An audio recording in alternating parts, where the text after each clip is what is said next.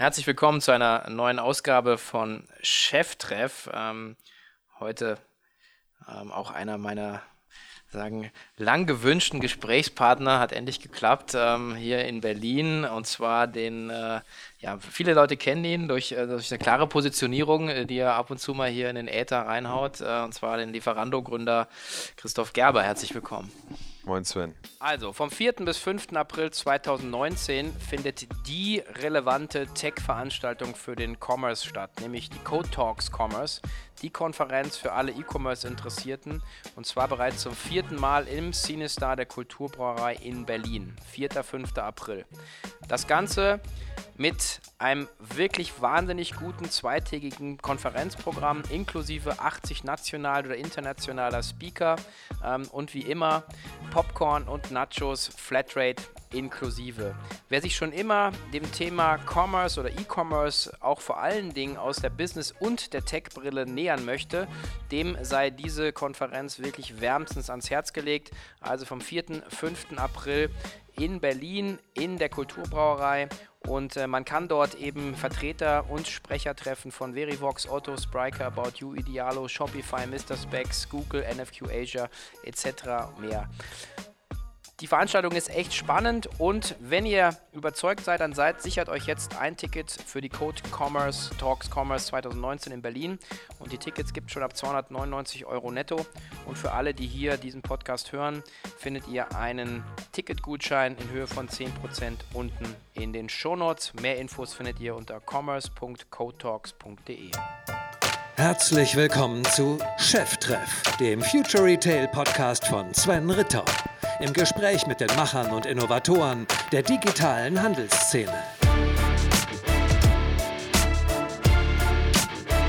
Ja, ähm, ich, ähm, hast mich jetzt schon netterweise abgeholt und äh, dein cooler Hund hat mich hier sozusagen ein, ein, ein, ein Sofa weiter äh, geschubst. Ähm, und ähm, ich würde gerne ein bisschen von dir, ähm, ein bisschen mit dir über deine Reise sprechen. Ja, so was, äh, was sich da eigentlich äh, sagen, äh, getrieben hat, wie ihr da, wie ihr da reingekommen seid und dann auch gerne über deine, deine neuen Projekte, ähm, die du ja äh, verfolgst. Ähm, insofern vielleicht einfach von deiner Seite nochmal eine kurze Vorstellung. Wer bist du? Was machst du?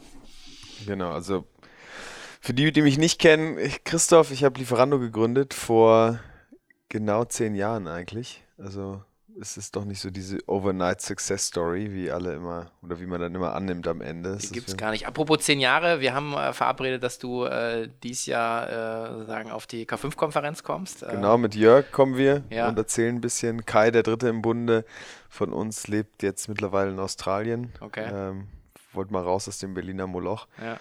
Und genau vor zehn Jahren haben wir angefangen. Damals war Jörg in der USA als Investmentbanker. Er hat relativ viel Essen bestellt. Ähm, und ich habe mit Kai zusammengearbeitet in Kais Essen Startup, war aber noch Student in Berlin und hatte eigentlich keinen Bock auf Studieren. Und dann über einen, über einen gemeinsamen Freund ähm, hat dann Jörg gesagt, hey, hast du nicht irgendjemanden, der mit mir so ein Essens-Online-Bestellthema machen kann? Und dann waren wir, war ich so, ja klar, gerne. Alles, was mir die Möglichkeit gibt, außerhalb von einem Studium irgendwas zu machen, nehme ich an. Also war es für mich primär äh, wichtig, irgendwie zu sagen, ich, ich mache irgendwas, aber mir, mir ging es nicht ums Thema Essen bestellen. Das mhm. Thema Essen bestellen, also jetzt will mein Hund gerade aus dem Konferenzraum. Bobby wird jetzt gerne aus dem Konferenzraum raus. Für ähm. alle, die jetzt hier nicht gerade zugucken können, ich habe so einen 37 Kilo schweren Boxerrüden, der immer am glücklichsten ist, wenn die Leute Meetings haben. Ja. So, Hund ist raus. Ähm, wir haben dann äh, uns hingesetzt und gesagt, okay, dann mache ich das Thema. Für mich war es okay, egal, irgendwie Hauptsache raus aus der Uni. Habe dann angefangen mit ähm, Kai einen Prototypen zu machen. Der Prototyp war eher ein schlechtes PowerPoint, wo wenn drei Bestellungen drüber, drüber gegen das Ding irgendwie uns abgeraucht ist. Haben dann gemerkt, da kommt irgendwie ein bisschen Bewegung drauf. Ein bisschen Bewegung waren zwei, drei, vier Bestellungen am Tag. Und dann haben wir gesagt, so Jörg, es geht los. Du musst jetzt zurück aus New York kommen. Und dann hat Jörg so, okay, gut, kam er rüber, hat mit mir in Kreuzberg in so einer alten Hinterhofwohnung gewohnt, richtig schrabbelig noch. Vor zehn Jahren war auch Kreuzberg noch ein bisschen anders, als es jetzt ist. Ähm, und dann haben wir losgelegt. Und am Anfang wollte uns niemand Geld geben, weil alle gesagt haben, von Excel, Index, sogar Oli Samba, da war jetzt Groupon gerade am Abgehen und Oli Samba, nee, Food Delivery macht er nicht. Und der, der große Tenor war, wieso soll ich Essen übers Internet bestellen? Ich mhm. kann doch einfach mal einen Lieferservice-Typen anrufen. Und wir so, ja, okay, gut, äh, machen wir weiter. Dann haben wir irgendwie die ersten 150.000 Euro bekommen in so 20er, 20.000 Euro Paketen. Mhm. Ähm, und 50 Prozent der Firma abgegeben? Nee, ne? Nee, aber ich sage die Bewertung, also muss man Kontext setzen, ne? wenn man sich jetzt ähm, Seed-Bewertung anguckt. Ja. Ähm, wir haben bei Lieferando auf einer 700.000 Euro Seed-Bewertung geraced. Okay, das ist heute also immer, immer. Das ist vor, vor zehn äh, Jahren halt äh, die ja, Situation. Klar. Also völlig im, im, Nachhinein, wenn man jetzt sagt, völlig gaga. Damals war es einfach eine Situation, wir hatten alle keinen Track Record. Mhm. Ähm, die, das Geld war nicht so groß, nicht so verfügbar, wie es, äh, wie es heute verfügbar ist. Ähm, und dann haben wir zum Beispiel von Michi Brehm, 10, ich glaube, von Michi Brehm haben wir 10.000 Euro bekommen. Mhm. So, das war schon, war schon, war schon ein großer, gro großer Deal. Ja. Äh, genau, dann haben wir da weitergemacht, weitergemacht, weitergemacht. Irgendwann hat, ähm, haben wir mit Team Europe gesprochen mhm. und hatten parallel ein Angebot von damals Dumont, jetzt Capnemic. Dann hat Lukas Skadowski uns ein Termsheet angeboten, damals mit Kolja äh, und die Terms waren nicht so gut wie die von Dumont. Und dann haben wir gesagt, nee, machen wir nicht. Woraufhin dann die ganze Lieferheld-Chose entstanden ist. Ja, okay. Und also Kolja, ich bin mit allen auf, auf Good Terms, ne? Kolja sagt, das hat, hatte nichts damit zu tun, äh, dass wir den abgesagt haben. Ähm, Im Nachhinein war es wahrscheinlich gut, dass da zwei Player auf dem Markt sind. Also Gutes, Gutes und Schlechtes zum einen äh, wurde eine sehr große Awareness geschafft und du ja. hattest halt, was Team Europe und Lukas und Delivery Hero sehr, sehr gut konnten, waren ähm, Geld raisen. Mhm. Das war jetzt nicht unbedingt die Kernkompetenz von uns als Lieferando-Gründern. Äh, was wir im Gegenzug sehr gut gemacht haben, glaube ich, dadurch, dass wir nie sehr viel Geld hatten, war, ich würde mal eine Operational Excellence zu haben. An einem Zeitpunkt, wo das Delivery Hero Marketing Team um die 45 Leute groß waren, waren es bei uns sechs. Mhm, okay. Weil wir einfach kein Geld also hatten. Sehr kapitaleffizient dann auch. Wir mussten einfach ganz anders an den Markt rangehen. Mhm. Genau, das haben wir dann auch gemacht und ähm, immer weiter unendliche Schlachten ge, ge geschlagen werden. Also wir hatten immer Lieferando und Delivery Hero sozusagen auf Lieferheld, genau, Lieferheld, Lieferheld in ja, genau. Deutschland und genau. mehrere Verfahren. Also ich glaube, ich werden 30 offene Verfahren mit der Staatsanwaltschaft, mit, ich glaube, bei Delivery Hero gab es Hausdurchsuchungen, ähm, mit, also von bis, wir haben uns da bis aufs Übelste hat eigentlich schon mal jemand ein Buch darüber geschrieben oder angedacht? Oder? Ich, ich, wir haben an, ich habe angefangen, dann alle Sachen online in meinen Kalender einzutragen. Also man könnte, glaube ich, so einen Pizza Wars ähm, mhm. Buch schreiben, obwohl das wahrscheinlich für die Beteiligten interessanter ist als für irgendjemand extern. Ja. Ähm, und wenn man sich jetzt mit, ich bin jetzt mit Claude und Nikita, wenn ich die sehe, dann trinke ich ein Bier mit denen. Also ja. das ist jetzt kein No, no Bad Blood anymore. Äh, aber es war zu dem Zeitpunkt schon, schon, schon richtig böse. Äh, schlecht geschlafen, aber ich glaube, das gilt genauso für Claude und Nikita. Ja. Äh, bis aufs Übelste bekämpft. An irgendeinem Zeitpunkt haben wir dann gesagt, komm, also wir Gründer haben dann gesagt, von beiden Unternehmen, lass uns doch diese ganzen, ganzen Rechtsstreitigkeiten irgendwie mal beiseite legen und so eine Art rotes Telefon, äh, rotes Telefon etablieren. Plus lass uns doch im Vorfeld, bevor man irgendwas macht, wo man weiß, es ist stark grenzwertig, äh, einen Schritt zurückgehen und sagen, muss das wirklich sein? Aber ab dem Zeitpunkt haben wir gemerkt, dass ab einem gewissen Growth Financing Stage, also an dem Zeitpunkt, wo du relevant Geld brauchst, also in der, was jetzt mittlerweile auch Seed-Finanzierungen sind, 10 bis 15 bis 20 Millionen Euro, was vor fünf Jahren noch massiv Geld war ist immer noch massiv Geld, aber die Runden sind ja viel, viel mehr äh, oder viel, viel üblicher.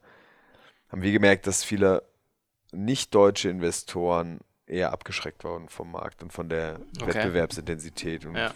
was, was wir ständig gehört haben, war die Wettbewerbsintensität, die der deutsche Deliver oder der deutsche Liefermarkt hat, haben sie nicht mehr in China von Aggressivität zwischen den Teams. Okay, wow. Ähm, was dazu geführt hat, dass halt auch viele Investoren gesagt haben, nee, I'm gonna see how it plays out. Und das war der Zeitpunkt, wo wir gesagt haben, okay, komm, wir setzen uns mal zusammen, legen alle Rechtsstreitigkeiten beiseite. Ich glaube, wir hatten Kosten von fast sechsstellig im Monat beide an Anwaltskosten. Okay. Die einzigen, die uns geraten haben, die Rechtsstreitigkeiten nicht äh, irgendwie nicht äh, mutually äh, also alles Beizulegen. so beizulegen, waren die Anwälte. Ja, klar. Ja, logisch. Die haben da, ich glaube, das ist dann bei manchen Anwälten siebenstellige Umsätze weggebrochen. Mhm. So, das haben wir dann gemacht. Ähm, und natürlich war man irgendwie im, immer im Gespräch, weil man wusste, man musste irgendwie miteinander reden. Also es gibt irgendwie, there's only one way out. Man muss, der, Mhm. der Markt muss sich bewegen, wir können nicht beide. Da gab es noch pizza.de. Ja, eben, wollte ich auch gerade So, sagen. und dann hat Lieferheld ein Angebot gemacht. Ich war, ich war in Südafrika.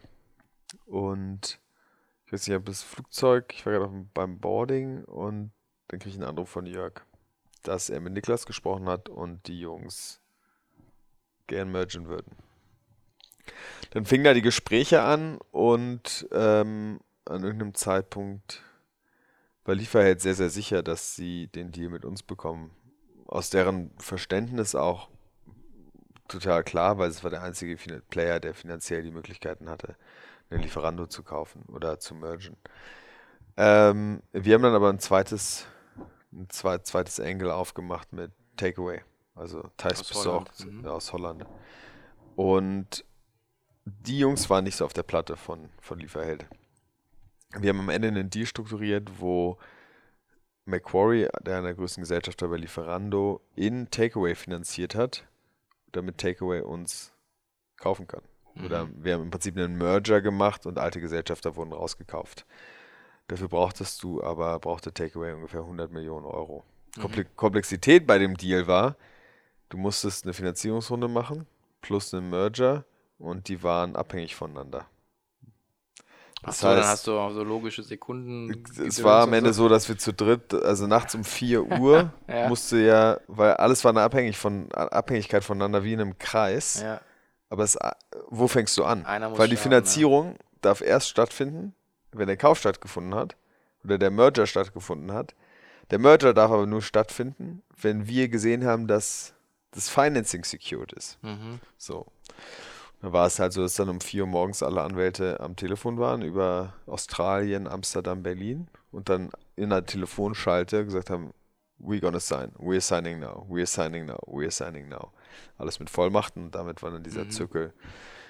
Das ist in der Nacht von Sonntag auf Montag morgens passiert, 4 Uhr morgens. Ähm, der Notartermin mit Delivery Hero war dann um 8 Uhr morgens. Und ähm, dann haben wir dir eine E-Mail geschrieben, dass der Deal off ist. Und ist ein bisschen gemein, aber funny, funny Side Note, die ganzen Anwälte von Delivery Hero waren Münchner, saßen alle im Flieger, Ach nee, das ist ärgerlich. saßen, saßen alle im Flieger. Wir haben die E-Mail, glaube ich, um 7 Uhr, 7 Uhr noch was geschickt. Äh, und die Münchner Anwälte waren auf dem Weg zum Notar und dann, oder landen in Berlin, machen ihr Handy an und kriegen dann Bing Bing, Deal ist off. So, dann hat Delivery Hero noch probiert, den Deal äh, mit einstweiligen Verfügungen zu verhindern und wegen Breach of Contract und so und dann wurde ein Fehler gemacht. Ich glaube, da kann man jetzt alles drüber reden, das ist ja äh, witzige Anekdoten. Wenn ihr einen, äh, eine, eine Absichtserklärung macht über einen Merger, dann muss die notariell erfolgen, weil es wird über Anteile verhandelt. Eine Exklusivität auf, an, also auf einen Firmenverkauf hat rechtlich keine Relevanz, wenn die nicht notariell ist. Mhm. Weil du kannst ja auch nur eine Firma kaufen beim Notar. Du kannst auch nur ein Haus kaufen beim Notar. Alle Ja. Geschäfte, die notariell beglaubt, die notariell äh, vollstreckt werden müssen, du kannst keine Exklusivität haben, wenn du das nur privatrechtlich machst. Okay, So, und damit kamen wir dann da raus. okay.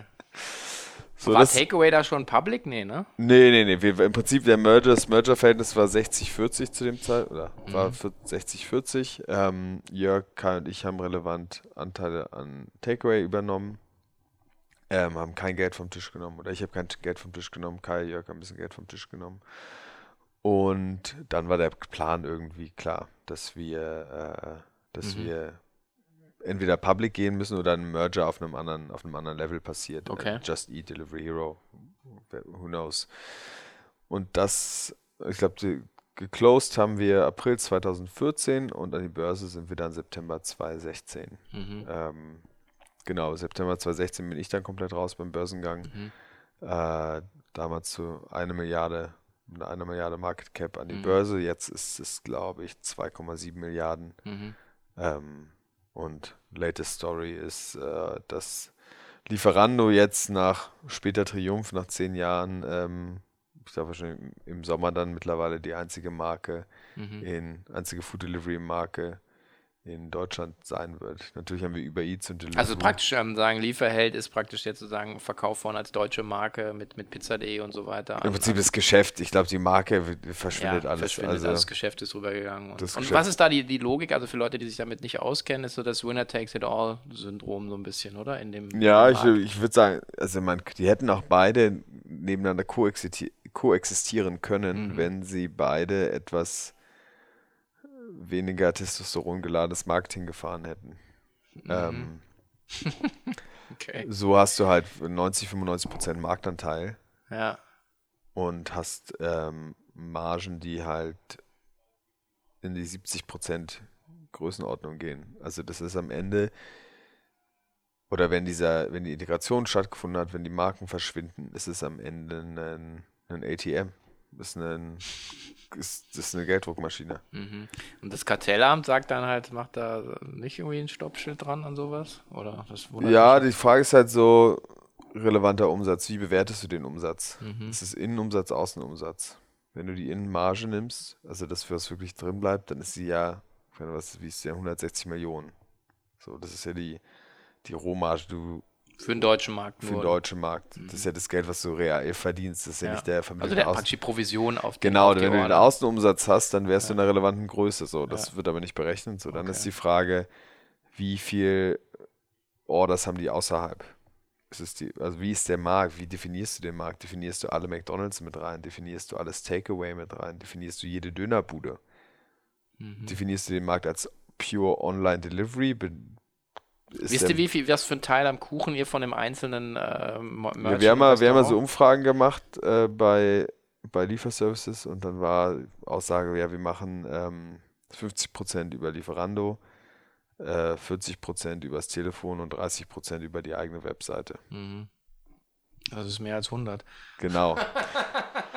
heißt, Nobody knows. nobody knows, der, der Lieferservice, ohne jetzt gemein klingen zu wollen, aber der, der, der typische Lieferservice-Besitzer Mhm. ist nicht der Mitte-Gastronom, der seine Bücher komplett in Ordnung hat und weiß, wie sein Laden wirklich, wirklich, wirklich funktioniert. Der kennt seine Peak Times, der weiß, wann viel los ist, wann Ja. wenig los ist. Der wirtschaftet aber von Montag auf Dienstag, von Dienstag auf Mittwoch. Mhm. Äh, und dann hast du bei, um aufs Kartellrechtliche zurückzukommen, hast du einen anderen Punkt und der ist, wie, wie viel, wie stark Einfluss hat der Lieferheld oder Delivery Hero in Takeaway. Ähm, Takeaway hat ja, oder Lieferheld hat einen Boardseat bei Delivery Hero. Äh, Delivery Hero hat ein Boardseat bei der Takeaway-Gruppe bekommen. Der wäre aber kartellrechtlich nur relevant, wenn es jemand aus dem Delivery Hero-Umfeld ist. Jetzt ist es eine neutrale Person, Okay. Ähm, der nicht an Delivery Hero zurückreporten darf, der natürlich im besten Interesse von Delivery Heroes wirtschaftlichem äh, oder von das wirtschaftlichem Interesse von Delivery Hero handeln sollte, aber nicht in der direkten Reporting-Funktion. Das heißt, das ist ein Chinese Wall. Plus Delivery Hero hat unter 15 Prozent. Nee, unter 25 Prozent. Ich glaube, die haben jetzt ungefähr 15,2 Prozent Mhm. an Takeaway. So, damit hast du so Hürden, die dann kartellrechtlich das alles nochmal verschieben. Ja, da werden ja auch äh, viele schlaue Leute drauf geguckt haben, aber wenn man so aus Marktsicht äh, Sicht drauf schaut, dann frage ich mich schon, okay, du bist dann jetzt, äh, hast jetzt irgendwie drei, drei Dönerläden, die gut laufen. Und Du bist, also man ist, man Also ist für den 100, Kanal- du bist komplett abhängig von Lieferando. ja, Punkt. Also du bist, Also, so jeder, jedes Unternehmen, was hier, auch jedes Startup, was irgendwie Ghost Kitchens macht und noch irgend so ein Kram, Ja, ohne Lieferando kannst du nicht Ja. auf dem deutschen Markt existieren. Und du bist dann eigentlich so ein bisschen in der Analogie äh, zu einem zu einem Amazon Marketplace, wo du sagst, äh, ähm, äh, auch Ihr da. müsst ja nicht drauf sein. ja, aber genau, aber sie sagen, there is no real alternative und eBay ist es eben auch nicht. Ja, das ist mit nicht mehr so richtig. Und das muss man ganz klar sagen. Also das ist schon schon Nee, du hast, du hast keine Alternative. Also Ja, du bist, ja. du bist, wenn du bei Lieferando nicht bist, Ja. wir hatten die Situation schon damals, als wir, also 2015, was ist vier Jahre her, ähm, dass Lieferservices die nicht gezahlt haben oder wo irgendwelche irgendein Dispute war, dass die eine Provisionserhöhung nicht mitgegangen sind, die haben wir offline gestellt. Und nach zwei Monaten sind die wiedergekommen. Mhm. Weil für den Konsumenten, wenn du nicht auf Lieferando bist, Bist du nicht existent, ja. gibt es dich nicht mehr. Ja, ja. Wenn du da als geschlossen angezeigt wirst, weil du sagst, Mhm. du hast keinen Bock mehr auf Lieferando, dann bestellt der Kunde nicht mehr, dann bist du geschlossen. Der, Ja. der ruft da nicht an und guckt, bist du da online. Äh, also die Marktmacht ist brutal. Genau, und damit ist man eigentlich sozusagen in dieser Plattformdenke, sozusagen äh, Kundenzugang ähm, ist, ist sozusagen key. Und äh, ich, das verstehe ich zum Beispiel nicht, äh, dass, dass dann so äh, Kartellwächter, ähm, also mit, mit, welcher, mit welcher Denke, mit welcher Logik gehen die heute auf solche Geschäftsmodelle zu? Also das äh, schließt sich mir nicht, weil ich meine, da musst du halt irgendwie, hörst du dir drei Podcasts an und liest irgendwie äh, vier Artikel zu dem Thema und dann denkst du dir, okay, vielleicht sollte ich die Perspektive mal ändern. Ähm, also ich, ich bin echt gewundert, mich echt gewundert, dass so ein Deal durchging. Mich hat es auch gewundert, dass, also, wenn man diesen Markt so versteht, natürlich hilft dann auch, dass Deliveroo noch in den Märkten ist, zum Teil. Dann hilft auch, dass Uber Eats in den Markt rein will. Dann argumentierst du, ist die Argumentation ja ganz klar zu sagen, hey, guck mal, wir können ja gar nicht, es gibt ja einen Wettbewerb. Mhm. Ähm, es gibt auch einen Wettbewerb, weil jeder Kunde kann ja auch direkt anrufen. Klar, So, also argumentativ ist das wahrscheinlich zu lösen, äh, rein pragmatisch. Ich persönlich, ich verstehe total, ich, ich, bin- ich freue mich, bin der, ich bin der größte, größte Fan dieser, dieser Lieferando-Dominanz natürlich, weil ich sage so, hier, guck mal, das Baby, was ich aufgebaut habe, was Klar. ich gegründet habe, ist jetzt the one and only. Macht das, hat das in, indirekte Auswirkungen für den Konsumenten? Glaube ich auch nicht direkt, weil er oh Gott, die Choice wird weniger. Lieferando war nie ein Business, was äh, da so gearbeitet hat, dass wir die Merchants quälen. Man sieht auch, die Durchschnittsprovision bei Lieferheld war ungefähr 15%, bei Lieferando war sie 11%. Jetzt, Status Now.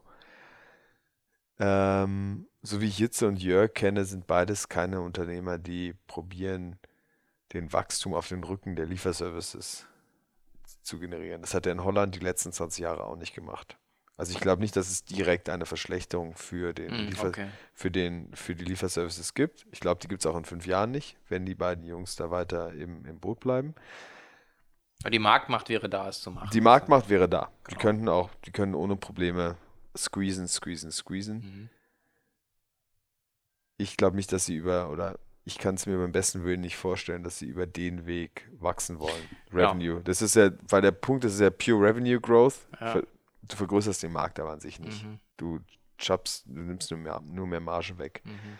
Ähm, in letzter Konsequenz werden die Speisen kleiner, die Qualität der Speisen wird schlechter Ja, okay. und du torpedierst eigentlich dein eigenes Geschäftsmodell.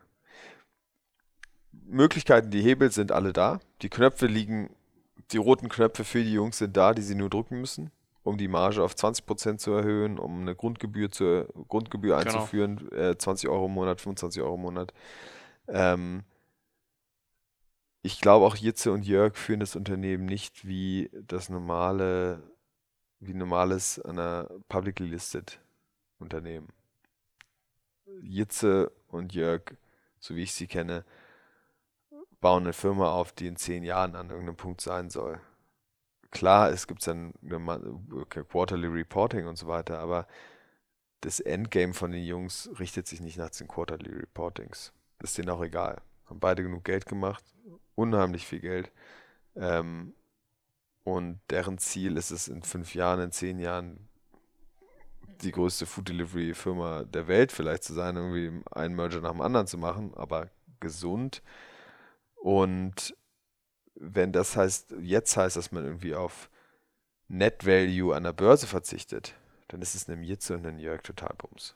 Okay. Also ist schön, aber das ist nicht deren Main Driver, Mhm. zu sehen, oh, was der Börsenkurs jetzt. Das ist schön, ist nett, Mhm. wenn das irgendwie an der Börse reflekt, sich reflektiert, aber die Art, wie die Jungs arbeiten, ist, glaube ich, eine, die, die anders ist, was auch mit dem Shareholding, den sie an den Unternehmen noch haben, ähm, Also langfristig orientiert. Sehr, sehr langfristig. Eigentlich wie ein Familienunternehmen, ja. was publicly listed ja, ist. Okay. So, so würde ja. ich sehen, bauen die Jungs die Firma auf. Mhm.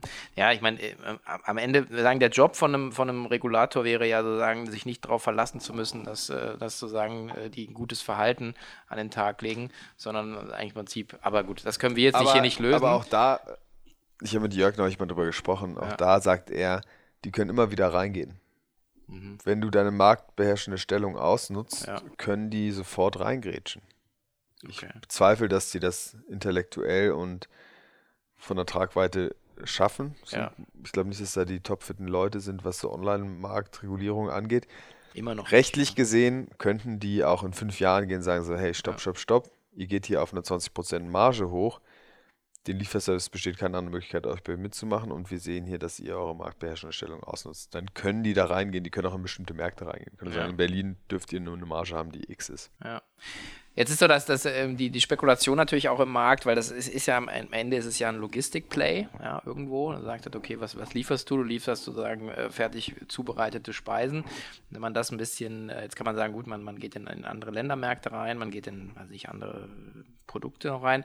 Aber man könnte natürlich auch sagen, okay, Kernkompetenz Logistik, Zustellung Last Mile. Ähm, ist das ein, ein, Spiel, was du siehst, wo du sagst, äh, man gerade dieses ganze Thema im LEH, Lebensmitteleinzelhandel, Nahversorgung, äh, hat ja noch keiner so richtig geknackt. Es ist Picknick so, so ein Player, die ein bisschen anderen, anderen Zugang gefunden haben bei dem Thema. Also ein bisschen dieses Milchmann-Modell, ja, ähm, aber steckt, also es ist schon komplexer aufgebaut als jetzt nur irgendwie, das ist der moderne Milchmann, aber das ist so ein bisschen deren Pitch. Ähm, siehst du da irgendwo ähm, was passieren?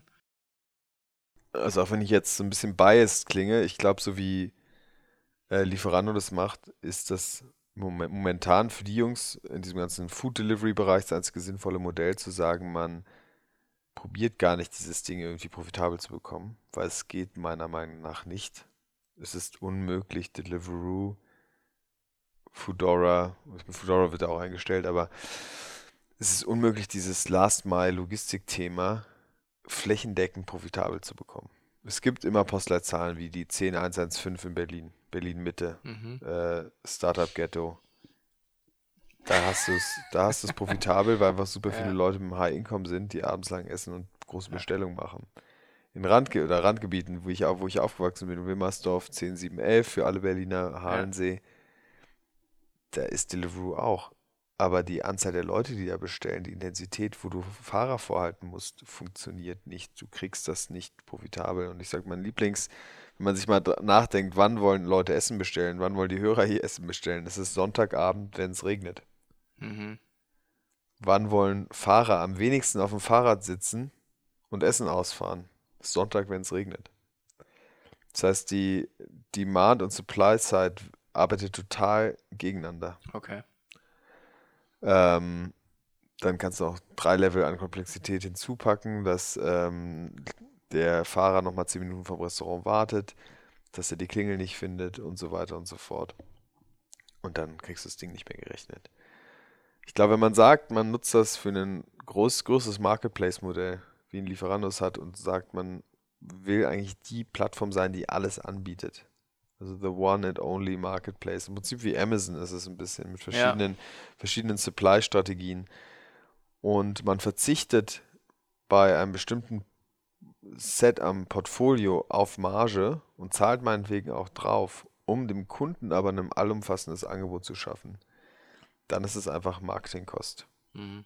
Und dann ist es Bindung des Kunden an dich. Dann erhöht es den Customer Lifetime Value, äh, erhöht vielleicht für eine bestimmte Kundengruppe die Acquisition Cost, weil da würde ich das reinrechnen. Ich ja. würde die Lieferkosten und die Fahrer alles über die Acquisition rechnen, alles in Marketingkost. Ähm, oder CRM, Kundenbindung, whatever you want to call it. Das ist für mich das Last Mile Delivery Business mit deinen eigenen Fahrern. Den eigenen ja, Fahrern, sagen das. Ähm, Ansonsten, Deliveroo hat sich fast aus, aus allen Märkten in Deutschland zurückgezogen, außer fünf. Äh, ich nutze Deliveroo auch. So. Bei mir fährt er leider nur bis vorne zur Ecke und dann dreht er wieder um. So. Ja, aber du hast halt, das ist, ist, ist, ist eine Problematik. Dann hast du irgendwelche Zielgebiete. Du hast, ja, ja.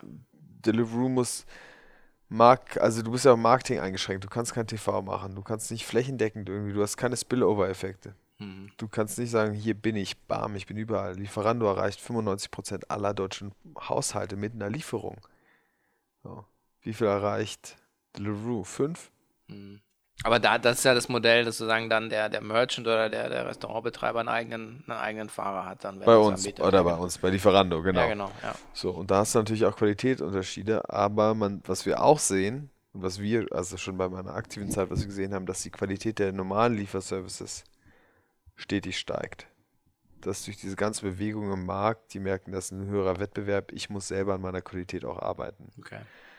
Ähm, so, also ich halte das Deliveroo-Modell für sinnvoll in bestimmten Gebieten. Mhm. Für mich Central London funktioniert das. Berlin Mitte funktioniert mhm. das. Düsseldorf Zentrum funktioniert das. Hamburg Zentrum funktioniert das. Damit kannst du aber meiner Meinung nach kein Big, Big, Big Business aufbauen, mhm. weil du hast immer das Problem, dass du nur über Personal skalierst. Äh, es ist immer ein Headcount-Game. Ja. Und ja, wer will den Job auch machen? Ist so Lieferando hat 3000 Fahrer mit einer ähm, Durchschussrate von, ich glaube, der Average-Fahrer bleibt sechs Monate. Mhm. Musst du überlegen, bei 3000 Fahrern konstant musst mhm. du 6000 Leute einstellen im Jahr. Krass. Ja. 6000. Ja. So, bei Lieferando alle fest angestellt. Also, das, was das für eine Workforce ist. Ja, ja. Ähm, ja, wie viel Arbeit da auch dahinter, was für ein Apparat du dann brauchst. Was für ein HR-Team. Ja. So. Und ich war neulich in Köln und fahre dann vorbei und dann sehe ich so, hä, schau, und dann das Taxi gestiegen. Das sind dann richtige so Fahrerzentren, ja. die die haben, wo die Fahrräder gewartet werden und so. Ja. Das kann sich Lieferando nur leisten, weil sie das Marketing, weil sie das als Markt oder weil ich denke, sie werden es als Marketingkost ähm, berechnen. Glaube ich, dass über Eats oder Deliveroo hier in Deutschland irgendeine Chance hat, Nee. Und nicht, weil ich da irgendwie pro Lieferando bin, sondern weil ich glaube, das Modell funktioniert flächendeckend nicht. Mhm. Ähm, kommen wir zum ganzen Thema Last Mile Logistik. Das ist ja, aber das ist ja eben auch, auch so ein bisschen diese, ähm, die, ähm, also was man ja selber auch erlebt, ähm, ist sozusagen die, ähm, zum Produkt gehört auch mehr und mehr die Zustellung, ja. Äh, und, und ähm, auch ein DHL oder wie sie auch alle heißen, im Prinzip verschlechtern eigentlich so die Produktqualität immer mehr, erhöhen die Preise und, äh, und, und sagen, du als Kunde in der Schnittstelle dann hast dann auch, meine, so ist es halt, äh, schlecht bezahlt, dann hast du Leute, die gebrochen oder schlecht Deutsch sprechen, äh, die vielleicht auch, auch selber nicht incentiviert sind, sozusagen äh, äh, schwere Sachen oder die, die extra Meile sozusagen für dich als, als Empfänger zu gehen, sondern die äh, klingeln dann oder die Geschichten kennt ja jeder. Aber amEnde äh, schlägt es ja immer dann zurück auf, auf die Plattform oder den Anbieter, wo ich bestellt habe. Ja, also, oder ich bestelle für eine Party äh, 6 äh, Kilo, was weiß ich, Dry-Aged äh, Barbecue, irgendwas, ja, äh, und bin dann fünf Minuten nicht da und dann komme ich hin und dann ist der UPS-Kleber dran und dann ist die Ware im Depot und schimmelt da halt leider bis Montag, ja. Gut, bei Dry Age ist es jetzt wurscht, aber da muss ich mir wieder, also das sind ja alles so Sachen und dann rufst du den Merchant an, dann sagt er, er kann nichts machen. Also ich finde es schon, also, wenn du heute in ein Business reingehst, also das ist eigentlich so das, was ich sagen will, musst du meiner Meinung nach eben auch die komplette Kette denken. Sagen, kann ich sozusagen ein Produkt anbieten, was, wovon ich also abhängig bin von, von der DHL-Qualität? Würde ich mich nicht mehr trauen. Ja, also ich meine, es kommt drauf an, ne? Also ich glaube, dieses ganze, also ich meine, alle reden über dieses Last, Last Mile Logistik und wir haben im Vorfeld ja schon gesagt, DHL macht ja, oder die Post macht ja seit 100 Jahren, 150 Jahren eigentlich Last Mile. Ja. So.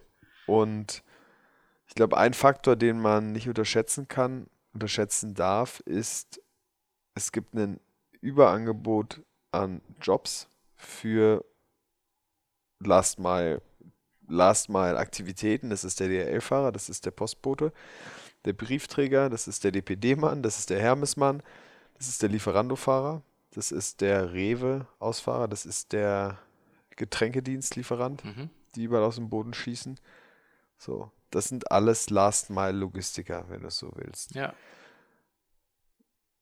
Welche Pro ich bin ein sehr guter Freund von mir, ist der Jan Fiege von Fiege ja. Logistik. Deren größtes Problem oder eines seiner größten Probleme ist Mitarbeiter zu finden, die in den Lagerzentren arbeiten. Mhm. So. Wieso? Weil auch die Leute schlagen sich, oder die Leute, die großen Logistikunternehmen, ähm, sind im Wettbewerb um niedrig qualifizierte Arbeiter. Und wenn man jetzt an, wenn man sich anguckt, wie viele Leute studieren in Deutschland im Vergleich zu vor 20 Jahren, Mhm. wie viele freie Jobs gibt es? Wie ist unsere Arbeitslosenquote? Wie viele Leute gibt es wirklich, die diesen Job noch machen können? Es gibt faktisch nicht genug Leute, die in unserer Hochtechnologie-Welt Low-Level-Jobs machen können. Das Ja. klingt gemein, aber der Ausbildungsstandard in Deutschland ist zu gut, als dass die Leute noch Bock haben, Mhm. äh, DHL-Fahrer zu werden. Verständlich, hätte ich auch nicht. Mhm.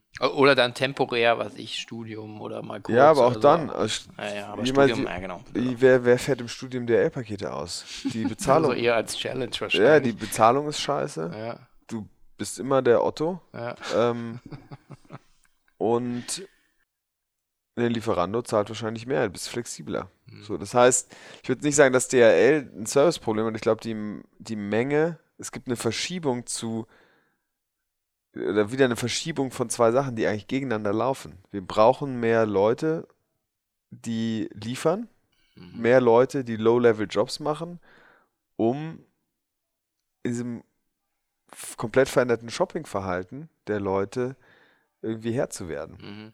Und diesem Anspruch, ich will alles, ich habe ja alles schon auf dem Handy, alles ist komfortabler. Wieso ist da nicht the last mile more comfortable? Mhm. Und ich meine, die Preise, wenn man sich überlegt, das ist ja irgendwie, also es ist extrem günstig. Ich verschicke so viel, ich bestelle so viel, ich gehe keine zehn Minuten mehr raus, wenn ich sage, ach, ich kann es bestellen, das ist morgen da oder das ist übermorgen da. Ja. Äh, vielleicht ist einfach eine, wäre eine gesunde Entwicklung zu sagen, man muss da die Preise erhöhen und man muss da, oder es gibt andere Modelle, wo man sagt, man bündelt. Bei Amazon ist ja auch irgendwie krank. Ich bestelle eine, ich bestelle eine Lampe für mein Auto und dann 20 Minuten später fällt mir was anderes ein, bestelle ich das und dann kommen drei Pakete. Ja, genau, für mich auch nicht nachvollziehbar. Vor allen Dingen, gerade bei uns jetzt so manche Dinge musst du wirklich haben am nächsten Tag, aber das sind dann bei mir 10% vielleicht im ganzen Jahr. Und den Rest könntest du bei mir das alles am Samstag äh, mir vor die Tür stellen, weil ich habe eh keinen Bock, unter der Woche Pakete auszupacken. Am liebsten wäre mir sogar noch, wenn er den verdammten die Pakete wieder mitnehmen würde, die Kartons, weil das ist eigentlich zum Beispiel meine Pain, die ich dann habe. Ja, es ist gut, wir haben hier im Büro, wir haben extra, es ist hier, das Lieferando-Büro, da haben wir irgendwann verboten, dass die Pakete hin, also Mhm. Dass die Leute Pakete hinschicken können, weil wenn dann 200 Leute ihre Amazon-Pakete zu uns Mhm. schicken lassen, das war eher, dann kam so ein DHL-Wagen Mhm. nur für Ja. Lieferando und dann Ja. kam man mit so einer Lastkarre an und dann puff. Ähm, also ich glaube, dieses Last Mile, ich glaube eher, dass dann ein, ein Umdenken stattfinden muss, weil entweder müssen die Leute mehr für zahlen und im Moment probiert, wird probiert, das auch wieder aus Marketingkosten alles for free zu machen. Lieferkosten for free. Das, muss ja, an irgendeinem Punkt muss es jemand bezahlen. Mhm. Und am Ende bezahlt es der Lieferservice oder der DHL-Mann, weil der irgendwie 8 Ja. Euro die Stunde bekommt. Ja. Und in der Konsequenz finden sie keine Leute mehr, die für 8, 8 Euro die Stunde irgendwie Hundefutter 60 Kilo in fünften Stock tragen. 31,5. Bis dahin geht's nur. Also, ja, zwei Pakete. Ja, okay. Dann, ja, ja, ich weiß Äh. schon. Ja, weil der Running Gag war ja, dass, du- dass du irgendwann siehst, Markteintritt zu Plus und dann so die Korrelation zu Bandscheibenvorfällen, weil wir natürlich halt das voll ausgemaxt haben, zweimal 15 Kilo reinzuhauen. Ähm, ich weiß Ja, nicht, aber es ist doch, also, Ja. und ich sage, in der letzten Konsequenz, je mehr die Leute bestellen und je länger das Lohnniveau so bleibt, wie es ist, auf, auf dem Lieferservice-Markt oder auf dem, auf dem Liefermarkt, Ja. oder ich sage Liefer-DHL, alles, je länger das Lohn Lohnniveau auf so einem Ja, äh, beschissenen Niveau bleibt, ja, wird die Qualität nicht besser. ja, Also da muss sich irgendwas verändern und die Leute müssen akzeptieren, dass es für eine gewisse Leistung, für gewisse Leistung muss man zahlen. Und solange da Menschen involviert sind in diesen Auslieferungsprozess und wir keine Roboter haben, die Mhm. irgendwie bescheuert über die Straße fahren und Mhm. äh, umgetreten werden, whatever. Ich glaube, das dauert noch ziemlich lang, diese ganzen Visionen von selbst ausliefernden Viechern. Mhm. Ähm, muss man Löhne erhöhen, smarter verschicken Mhm. oder Modellfirmen sagen, man verschickt weniger und man muss die Preise erhöhen. Ich Ja. glaube, dieses es ist nicht Mhm. sustainable, alles for free zu machen. Ja. Du erziehst die Leute ja auch zu einem extrem bekloppten Verhalten, inklusive mir. Und hier kurze, kurze Anekdote äh, für jeden, der mal da tiefer reinsteigen will. Jan, Jan Böhmermann, äh, Mhm. Wir sind die Versandsoldaten, Mhm. äh, neulich live gesehen. Ähm, das ist, Ja, er hat schon einen Punkt, also das glaube ich auch. Und äh, ich denke auch, dass, äh, dass äh, wir an vielerlei Stellen wieder auch äh, uns an die eigene Nase. Und wir haben es aber auch bei Lieferando gesehen, wenn ein Restaurant äh, 1,50 Euro Lieferkosten hat, wird da nicht bestellt. Mhm. Wenn die Pizza oder der, der Average, also wenn du sagst, du machst die Preise, erhöhst du um 5% bei einer 20 Euro oder 25 Euro Bestellwert, wenn du um 5% erhöhst, hättest du da ja die 1,50 Euro was drin, oder 7%. Das stört den Kunden null.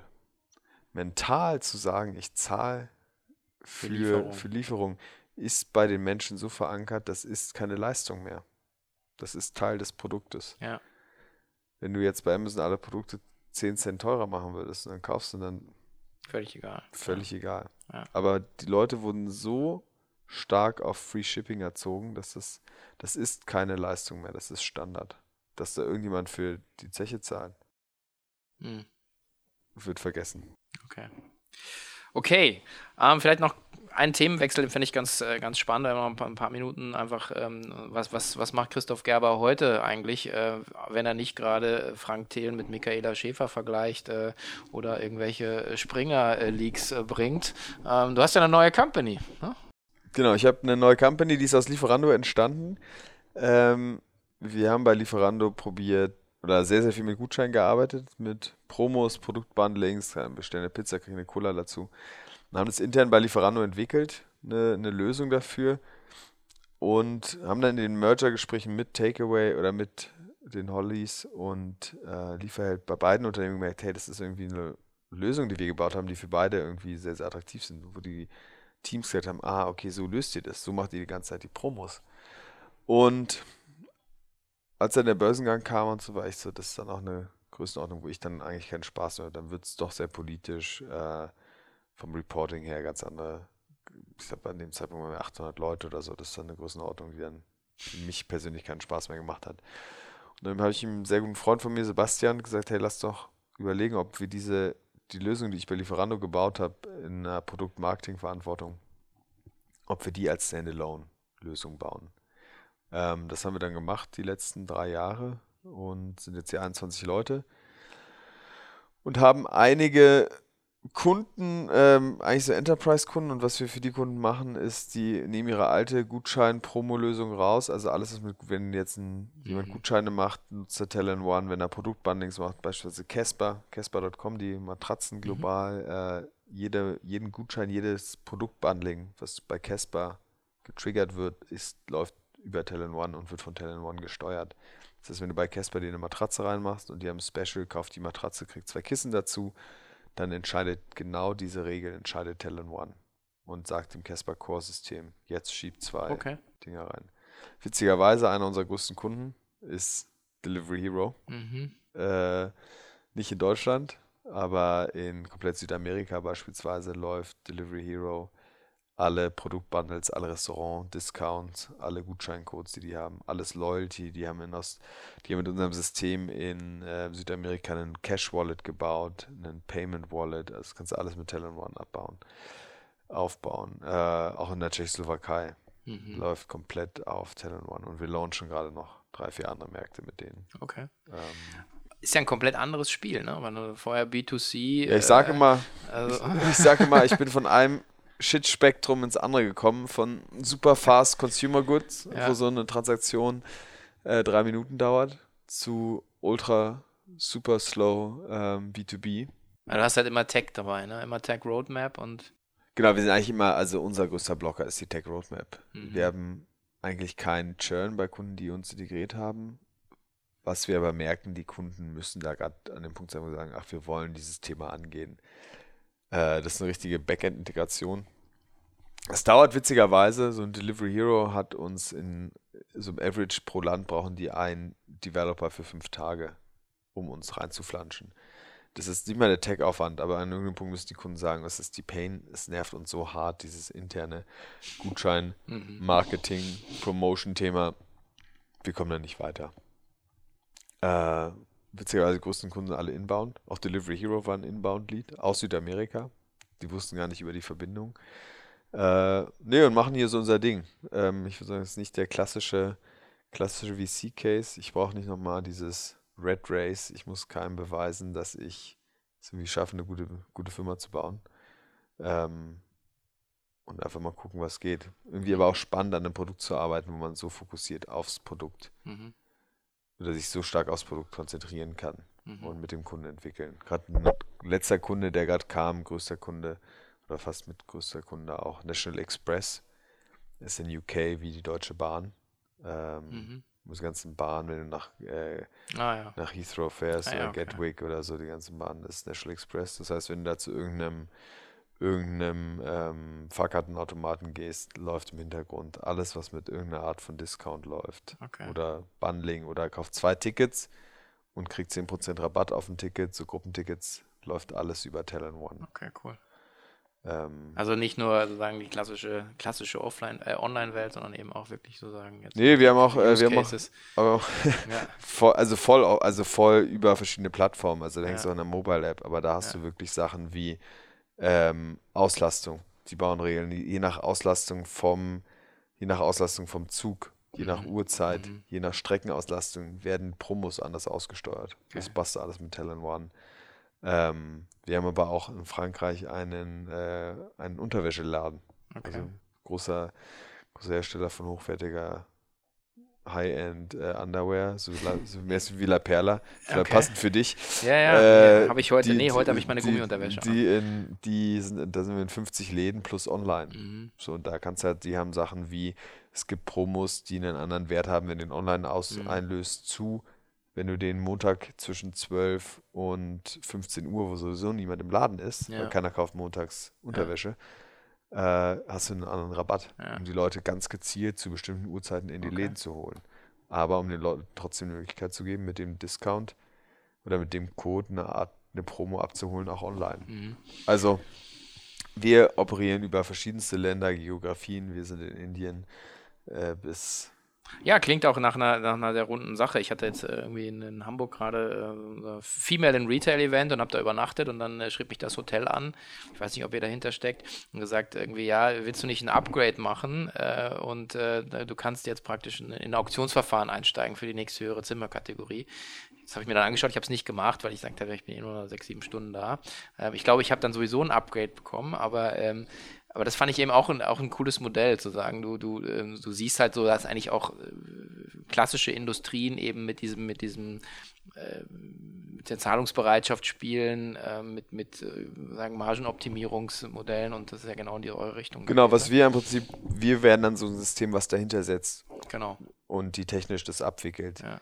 Die Kommunikation mit dem Kunden muss irgendwo eingestellt werden. Das macht Ja. dann ganz klassisch eine Marketo, eine Salesforce Marketing Cloud, Ja. ähm, HubSpot oder Ja, wie sie alle heißen. Ähm, wir übernehmen nie die Kommunikation. Wir sind im Prinzip die Infrastruktur, die dir Ja. diese Art des Pricings Ja. erst ermöglicht Cool. und technisch zurückspielt. Genau, das machen wir jetzt in 21 Leute.